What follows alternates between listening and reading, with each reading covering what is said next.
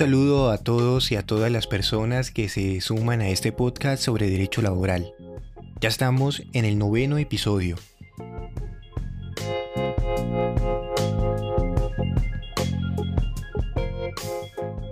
La intención es estudiar las prácticas antisindicales que se presentan en el área del derecho laboral. Es por eso que estudiaremos todas las principales conductas atentatorias de la libertad sindical, profundizando en cómo pueden ser detectadas y los mecanismos que tienen los trabajadores para defender sus derechos.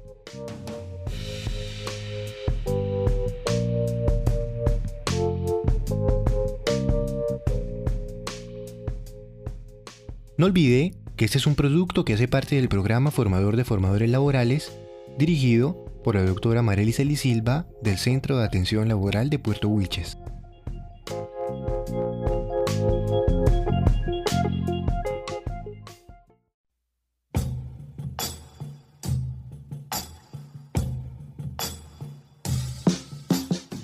Según la teoría marxista, la sociedad está en una constante lucha de clases. Las relaciones laborales no escapan a esta realidad, ya que de manera constante se presentan dos partes en conflicto que tienen diferentes intereses, pero que se necesitan el uno del otro. Por un lado, están los empleadores y por el otro los trabajadores que se asocian en torno a un sindicato para poder garantizar sus derechos. Pero en ocasiones los empleadores utilizan acciones fuera de la legalidad para vulnerar los derechos mínimos con los que cuentan los trabajadores.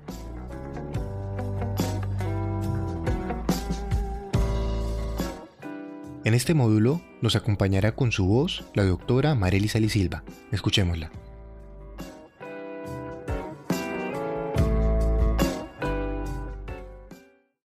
Bueno, en el, en el módulo 7 que corresponde al Manual de Derechos Laborales vimos la libertad sindical.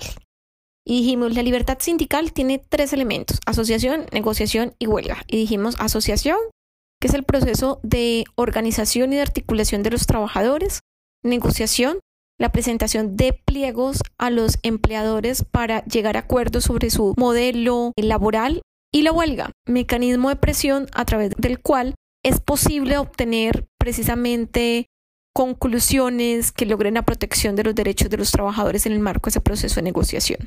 La Corte Constitucional colombiana ha dicho que además de estas tres dimensiones hay otras ligadas a ellas y que en el marco de ese entrelazamiento pues también son obligatorias. Por ejemplo, los fueros. Entonces ha dicho, bueno, hay unos fueros, esos fueros están relacionados o bien con la dirigencia, entonces los fueros directivos, por ejemplo, o bien con ciertas situaciones especiales como la fundación del sindicato, la negociación, los fueros circunstanciales, o bien, por ejemplo, como resultado de un proceso de formalización laboral, como el fuero que surgió precisamente a todos aquellos que entraron en los procesos de formalización laboral.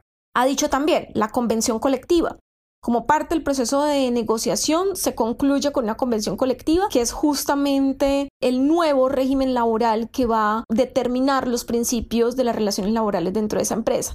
Pero ha dicho además también las cuotas sindicales, en el sentido de que son un recurso a través del cual las organizaciones sindicales logran eh, tener vida y es un mínimo vital para las organizaciones sindicales. Y ha dicho, y los permisos sindicales, como quiera que también eh, son un elemento esencial a efecto de garantizar los procesos de articulación y de trabajo sindical. Entonces, en ese sentido, uno podría hablar de siete dimensiones de la libertad sindical en Colombia. Las tres que ya conocemos, negociación, asociación y huelga, y las otras que están respaldadas también en ella, que nacen de ella, pero que nuestra Corte Constitucional ha hablado de manera específica, como los fueros, como los permisos sindicales, como la cuota sindical y como nuestra convención colectiva.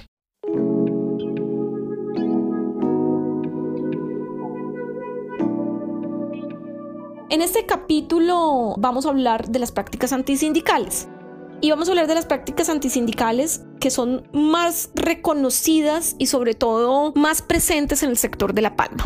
Para ello es necesario decir que efectivamente el trabajo presenta un conflicto de intereses entre dos partes.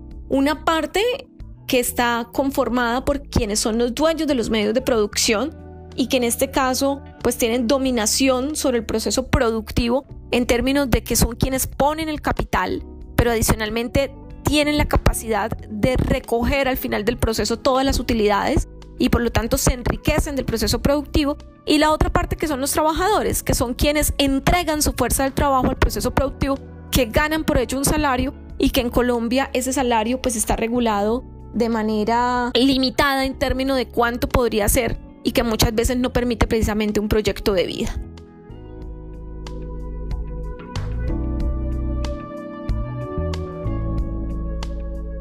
Eh, ya hemos sabido que la libertad sindical es un derecho que está plenamente contemplado en la legislación internacional a través de los convenios 98 y 89 de la OIT y en el caso particular de nuestra constitución colombiana en el artículo 39. Sin embargo, a pesar de que ahí están esos derechos y que son derechos que han sido desarrollados también por la Corte Constitucional, es preciso señalar que efectivamente se presentan muchísimas represalias en contra de los trabajadores sindicalizados y en contra de las mismas organizaciones sindicales como consecuencia precisamente de ese conflicto obrero-patronal. Estas represalias eh, son un conjunto de acciones en algunos casos veladas, en otras un poco más evidentes, que tienen por objeto desestimular la organización de los trabajadores o incluso castigar el propósito de los trabajadores al organizarse. Y existen muchas formas en que se pueden dar esas prácticas antisindicales, pero en general todas tienen en común que son actuaciones que se realizan para obligar a los trabajadores a dejar el sindicato, a renunciar a su membresía dentro de su organización sindical, a desanimar a ese trabajador sindicalizado, a acabar con la organización sindical y en general a cualquier tipo de acción que busca precisamente hacer que el derecho de asociación de los trabajadores y el derecho de fortalecimiento de la organización se vea disminuido.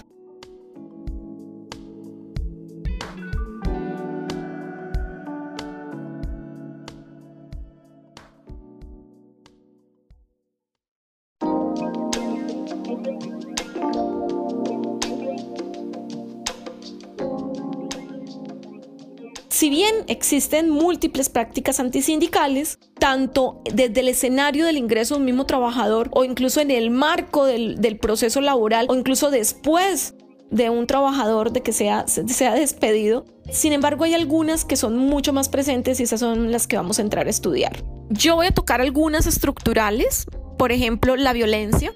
Ustedes saben que infortunadamente la violencia en Colombia y sobre todo la violencia contra el sindicalismo se convirtió en un escenario de disminución de las organizaciones sindicales que implicó que desafortunadamente en municipios, por ejemplo, del sur del Cesar, las muertes ascendieron a más de 200 personas relacionadas con el sindicalismo y que evidentemente ante la muerte, ante la amenaza, ante la presión, ante la desaparición, pues se genera casi que un rechazo colectivo o un miedo generalizado a la participación a las organizaciones sindicales. Muchos de ustedes quizás algunas de sus familias les dijeron en algún momento, no, no participen en organización sindical, porque quienes participan en organización sindical corren un riesgo muy grande. El tema de las muertes de nuestros líderes sociales y sindicales, pues obviamente es un elemento estructural para tener en cuenta. Otro elemento, el mismo neoliberalismo o la misma economía que infortunadamente tiene una carga de valores bastante compleja, cuyo centro no es precisamente el ser humano, hombre o mujer, sino el centro es más la forma de sobreexplotación y que implica una cantidad de procesos de deslaboralización.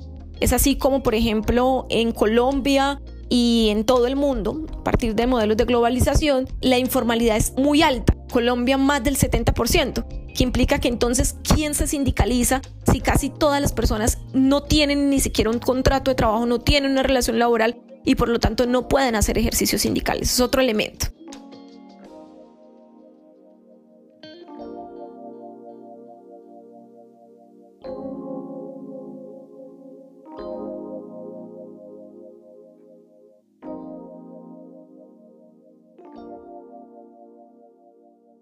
Nosotros siempre hemos dicho, un tercer elemento son las prácticas que tienen que ver con la intermediación y la tercerización laboral que está un poco relacionada con la anterior, pero en lo sucesivo corresponde a esas modalidades legales que se permitieron en Colombia para la subcontratación y que generaron casi que una consideración generalizada de que no es posible de parte de los subcontratistas negociar con quien se beneficia directamente de su servicio.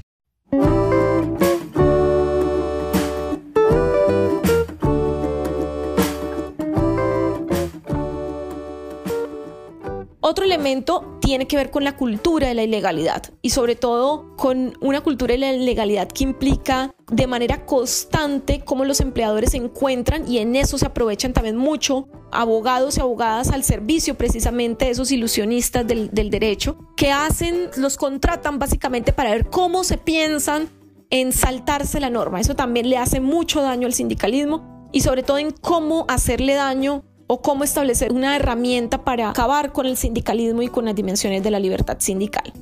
Y otra también tiene que ver con la cultura.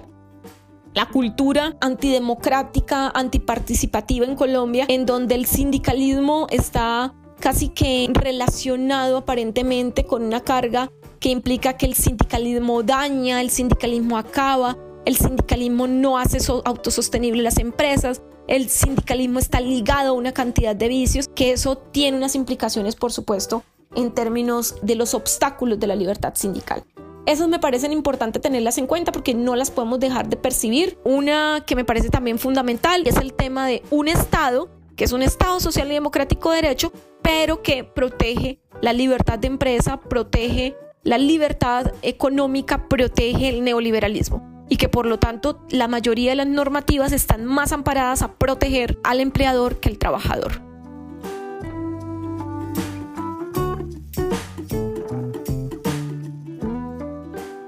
Ese es un marco muy general de las prácticas antisindicales, pero ahora vamos a analizar algunas que nos parece importante que ustedes se lleven como parte del ejercicio que están haciendo en este programa de formador de formadores.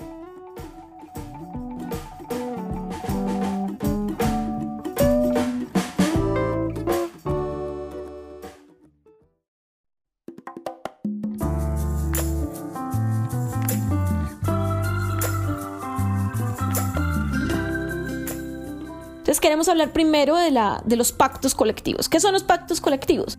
La legislación nacional permite que los trabajadores lleguen a acuerdos colectivos con sus empleadores a través de trabajadores organizados en un sindicato. Por lo que de ese proceso de negociación lo que surge allí ya sabemos que es una convención colectiva. Esa negociación se hace con trabajadores organizados.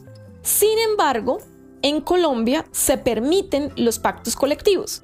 Es decir, se permite que trabajadores que no estén sindicalizados puedan negociar con sus empleadores las condiciones laborales. Y la conclusión de ello se llama pacto colectivo.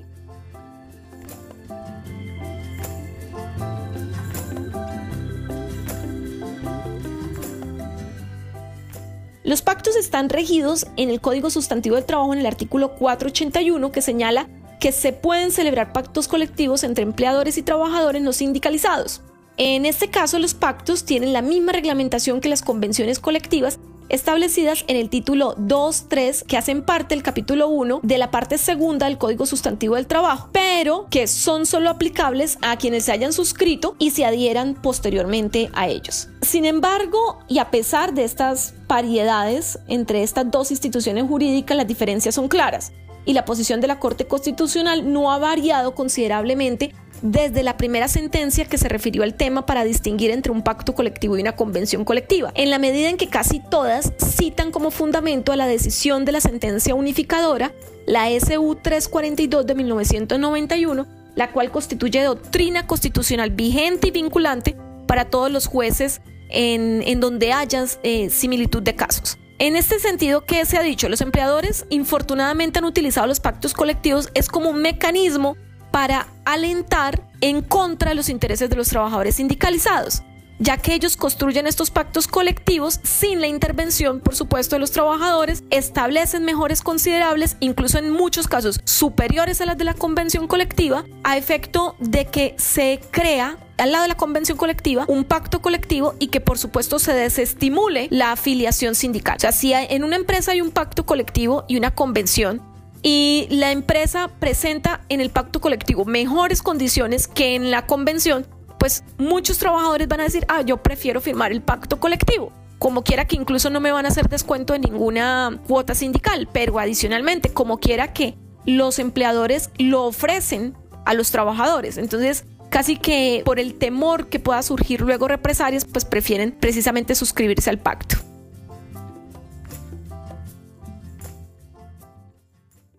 esa, esa discriminación entre los trabajadores sindicalizados y los no sindicalizados, en donde se benefician a los trabajadores cobijados por el pacto con mejores cargos, salarios, calificación, eh, pues realmente es muy gravosa.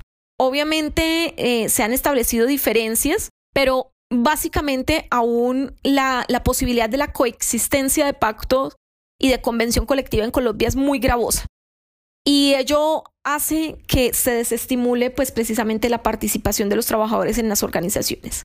En este punto vamos a hacer una pausa y ya regresamos.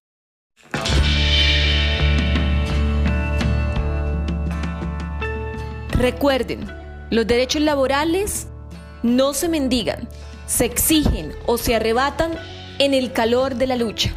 Por eso, sin trapo aceites el COPEI lo invita a sindicalizarse y a luchar por sus derechos.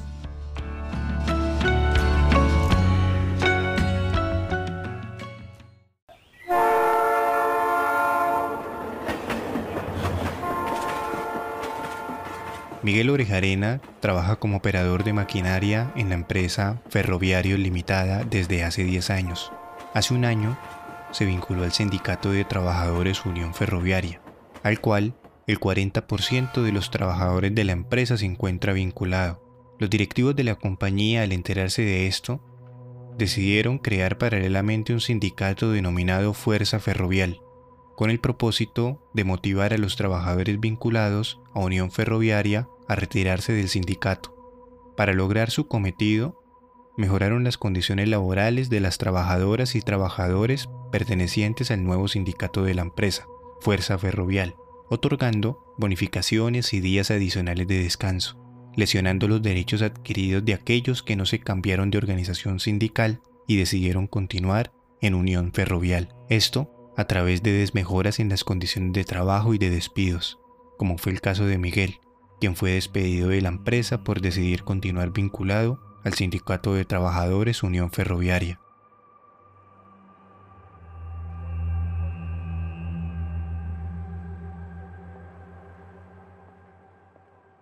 Aquí hay dos prácticas antisindicales habituales.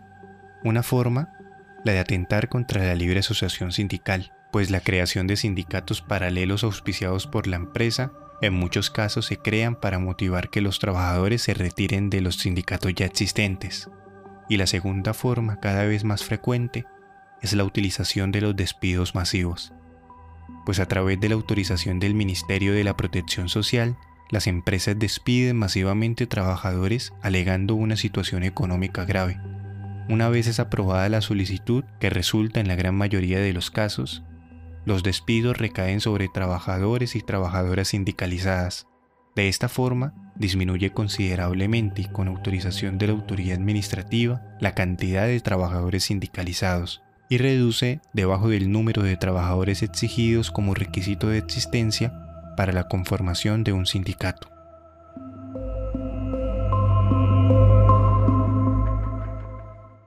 Continuamos con el estudio de las conductas principales atentatorias de la libertad sindical y los mecanismos que tienen los trabajadores para defender sus derechos. Otra práctica antisindical muy variada y muy presente, que se presenta, bueno, variada digo porque tiene varias modalidades en la retención ilegal de la cuota sindical.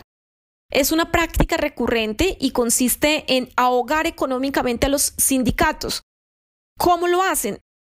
No realizando la entrega de los aportes que realizan los trabajadores afiliados o los trabajadores beneficiarios por concepto de cuota sindical o de beneficio de la convención colectiva. Ustedes saben que la cuota sindical es un apoyo económico para que el sindicato pueda cumplir con eficacia las funciones. El sindicato necesita un recurso que le permita de alguna manera contar con la posibilidad de realizar acciones. Y estas, esta, el hecho de que no tenga esos recursos pues invalida la posibilidad de fortalecerse.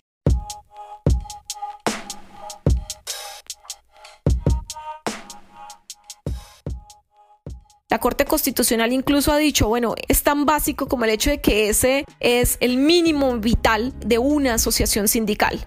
Sin embargo, a pesar de que la misma Corte ha dicho que no puede concebirse una asociación sindical si no se garantiza que ésta, en los términos del acto de asociación, pueda contar con elementos materiales que representados en bienes y recursos económicos le permitan cumplir con los fines para los cuales fue creada, pues infortunadamente es muy difícil proteger ese derecho, o más que difícil protegerlo porque por supuesto hay posibilidades a través de la acción de tutela, a través de las querellas administrativas dirigidas al Ministerio del Trabajo. Lo complicado es cómo es un mecanismo utilizado constantemente por parte del empleador.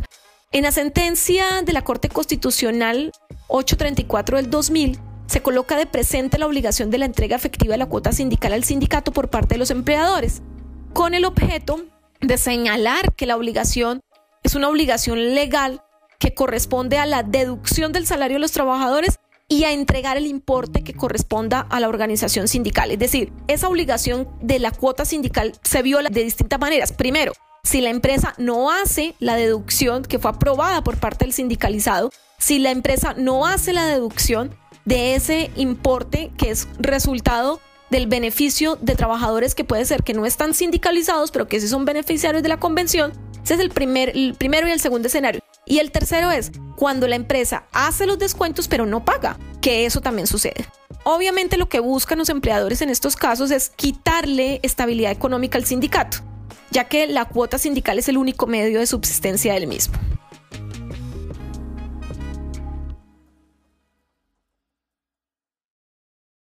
Además de esta, también existe otra violación que es recurrente, sobre todo cuando no hay convención colectiva, que corresponde a la no concesión de los permisos sindicales.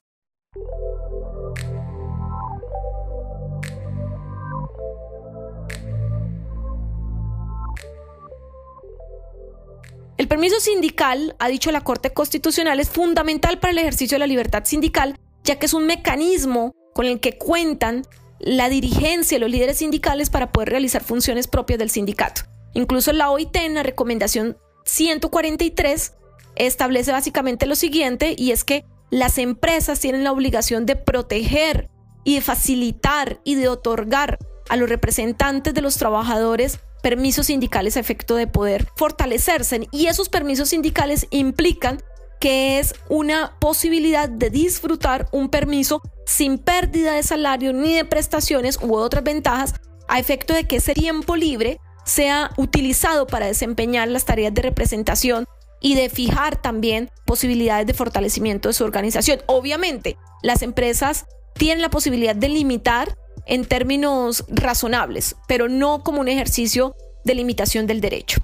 Es necesario esclarecer también que las empresas públicas y privadas tienen una diferencia en lo anterior. Sin embargo, eso no implica que los empleados públicos no tengan el derecho a tener una licencia, también en el mismo ejercicio de la razonabilidad.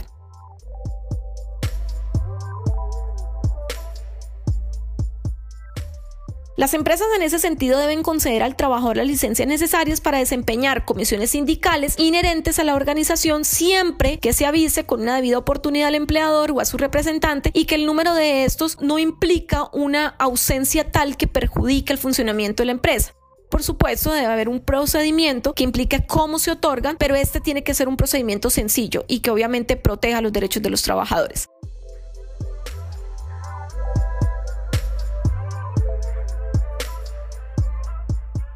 ¿Cómo se da normalmente la violación? Pues los empleadores en muchos de los casos dicen no, no concedo el permiso sindical porque no tengo ninguna obligación de concederlo, no hay una convención. Sobre todo esto es muy, muy recurrente cuando no hay convenciones colectivas, pero también la Corte ha dicho, ojo, si no hay una convención colectiva, eso no quiere decir que no exista el derecho al permiso sindical. Eso lo que existe es que usted debe regularlo. Cuando existe la convención colectiva, claramente se determina el número de permisos que tendrá la organización y a partir de ello pues un procedimiento sencillo para poder utilizarlos.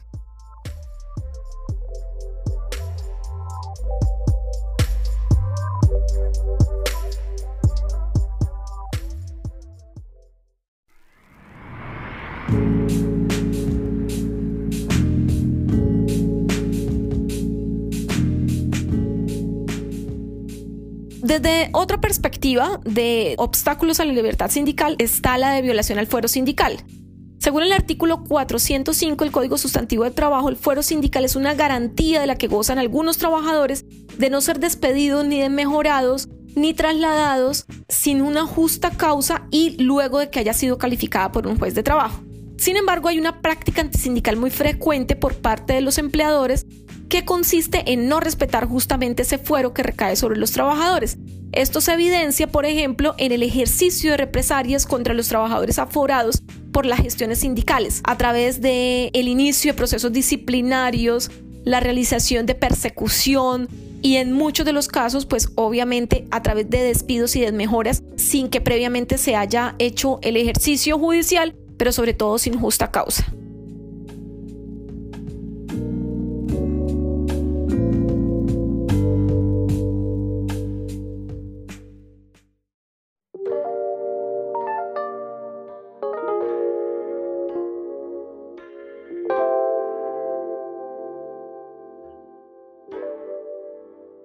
Otra obstrucción justamente a ese ejercicio de la libertad sindical corresponde a las limitaciones al derecho a la huelga. Incluso nuestro Código Penal colombiano a través del artículo 200 la define allí claramente. Infortunadamente, pese a que el artículo 53 de nuestra Constitución ha determinado que el derecho a la huelga es un derecho fundamental y que corresponde como un mecanismo de presión a través del cual los trabajadores pueden alcanzar el mejoramiento de sus condiciones laborales o de exigir el cumplimiento de obligaciones patronales, pues el derecho a la huelga es constantemente obstruido por parte de los empleadores. ¿Cómo lo hacen? A través de ejercicios de presión ilegal para que evitar, por ejemplo, que los trabajadores entran en la huelga. Ustedes saben que, porque lo vimos en las clases pasadas, después de finalizada la etapa de la negociación, los trabajadores tienen la posibilidad de hacer una asamblea en donde deciden si se van para tribunal o se van para huelga. Entonces, ¿qué hacen usualmente los empleadores para obstaculizar este ejercicio? Por ejemplo, aumentan el número de trabajadores contratados durante procesos de negociación, haciendo que las organizaciones sindicales no puedan tomar la decisión en asamblea de organización sindical, sino que dejen de ser sindicato mayoritario y tengan que llamar a todos los trabajadores para, por ejemplo, tomar esa decisión. Presionando, por ejemplo, a los trabajadores para que no lleguen a la huelga. Esa es una medida muy constante. Nosotros en una empresa, por ejemplo, de La Palma, fue una situación bastante particular y fue que en esa asamblea, en donde los trabajadores estaban decidiendo, por ejemplo, se presentó el gerente con los altos dirigentes de la empresa. Esta es una situación de mucha presión porque obviamente un trabajador que no tiene un contrato de trabajo con estabilidad laboral, es decir, un contrato precario como un contrato a término fijo, pues difícilmente va a votar a huelga sabiendo que ahí está su empleador.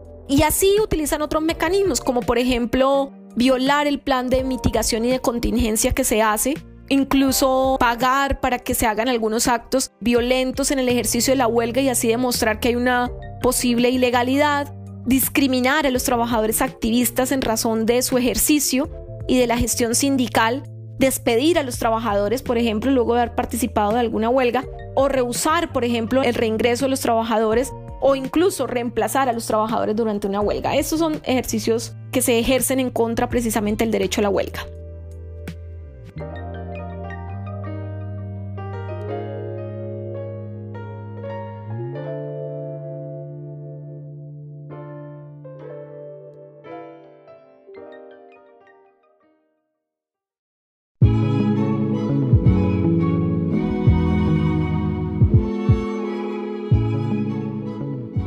Hay otra práctica, la negativa a negociar un pliego de peticiones. Ustedes saben, el artículo 53, Constitución Nacional, es un ejercicio del derecho fundamental, el derecho a la negociación. Lo que usualmente hacen las empresas es que se niegan a sentarse a negociar a pesar de que la ley dice, bueno, ustedes tienen 24 horas para responder sobre la recepción del pliego y tienen 5 días para sentarse a negociar. ¿Qué hacen la mayoría de las empresas? no responden los pliegos de peticiones. Ni los 24 horas después dicen recibí el pliego, ni las 5 días después se sientan a negociar.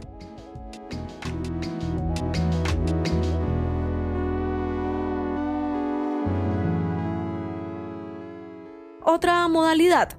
Sencillamente se sientan a negociar, pero dilatan con información o con acciones diversas el ejercicio de la etapa de arreglo directo. Entonces los 20 días, por ejemplo, no utilizan los 20 días, sino solamente utilizan, dicen que solamente pueden trabajar en, la negociación 4 y en esos cuatro de los que van a trabajar dicen que solamente, solamente presentan información que no es de buena fe sino que por el contrario dilata. Esos son mecanismos a través de los cuales usualmente se viola eh, justamente ese derecho.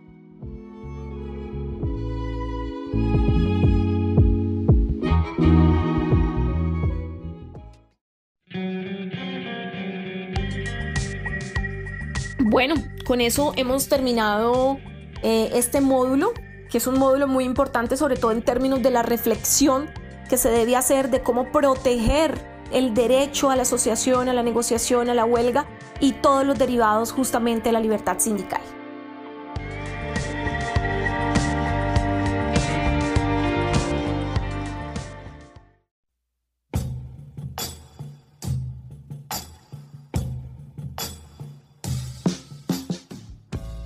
Este episodio contó con el apoyo logístico de Nelly Núñez, la voz y la dirección metodológica, pedagógica y actualización académica por parte de la doctora Marelis Silva y la dirección y edición de audio de Andrés Caicedo.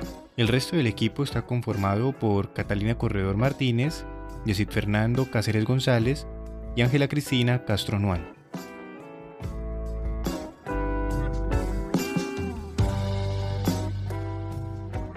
En el próximo episodio se abordará el tema cadena de valor y suministro.